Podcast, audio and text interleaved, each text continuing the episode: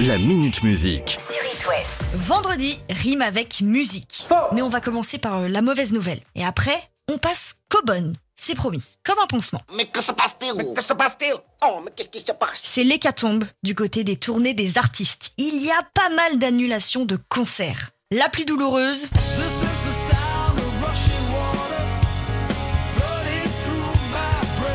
Pour cause de Covid, comme d'habitude, notre Sting est obligé de reporter les dates de ses concerts prévus à Aix-en-Provence ce soir et quand Demain. Pour l'instant, ça bouge pas pour les dates à Reims, Montpellier et Paris en octobre prochain. Partir pour mieux revenir, tel est le dicton. La deuxième annulation du jour,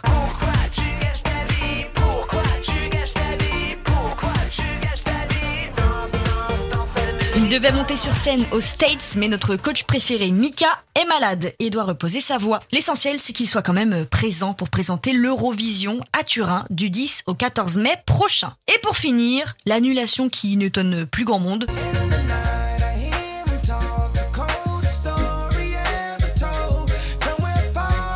Kenny West ne sera pas sur la scène du festival Coachella qui doit commencer le 15 avril prochain. Je rappelle quand même que le gars avait une pétition contre lui pour ne pas faire partie du festival. Pétition qui a réuni plus de 35 000 signatures, mais en fait c'est pas du tout ça qui l'a fait annuler sa présence au festival.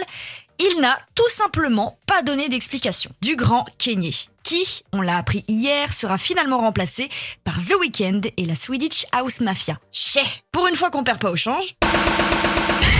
Il ne manquait plus que lui pour compléter la longue liste des biopics.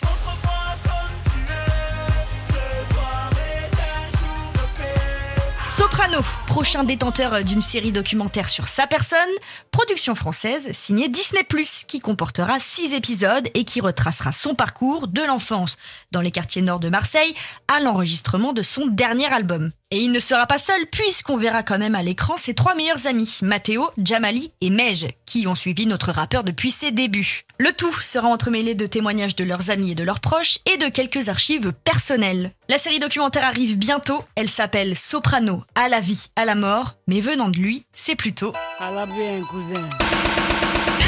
Les festivals approchent doucement mais sûrement, à commencer par euh, la Nuit de l'Erdre qui ouvrira les festivités le 30 juin prochain pour sa 20e édition.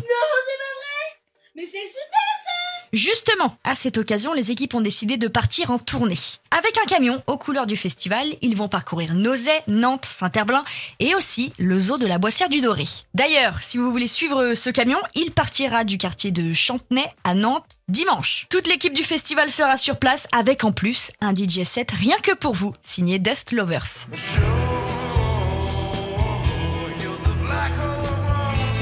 Groupe qu'on pourra retrouver le 1er juillet au festival, puisqu'il fait partie de la programmation. Oh, c'est bien ficelé quand même. hein. Elle n'a pas commencé son album, en revanche, ses mémoires, si.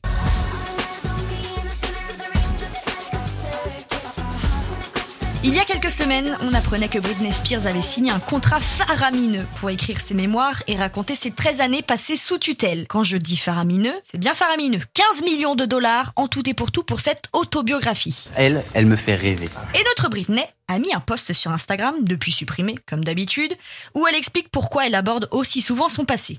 Et figurez-vous que l'écriture de ses mémoires est thérapeutique et que ça l'aide à guérir. Ça, ce sont ses propos. Parce que pour guérir, moi j'aurais plutôt pris 500 grammes de paracétamol, mais après bon, bah, chacun sa technique. hein. Bon, alors, ça va pas quoi La justice a parlé. Souvenez-vous, il y a quelque temps, Ed Sheeran était accusé de plagiat pour la chanson Shape of You.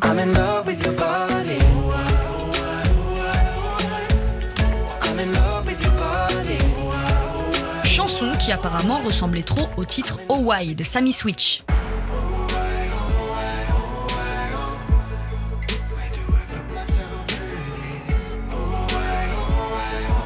La Haute Cour de Londres a enfin rendu son verdict. Ed Sheeran n'a pas commis de plagiat pour Shape of You. Il en a d'ailleurs profité pour publier une vidéo sur Twitter pour dire à quel point il était heureux de l'issue du procès. Et étant donné qu'il y a 60 000 chansons qui sont publiées chaque jour sur Spotify, ça fait environ 22 millions de chansons par an, le tout avec uniquement 12 notes, donc forcément, à un moment donné, il y a des similarités. L'essentiel, c'est que tout soit rentré dans l'ordre. Et tout le monde est content, enfin pas pour ceux qui ont perdu le procès. Je m'en fous de ça La Minute Musique. À retrouver en podcast sur itwest.com et sur toutes les plateformes.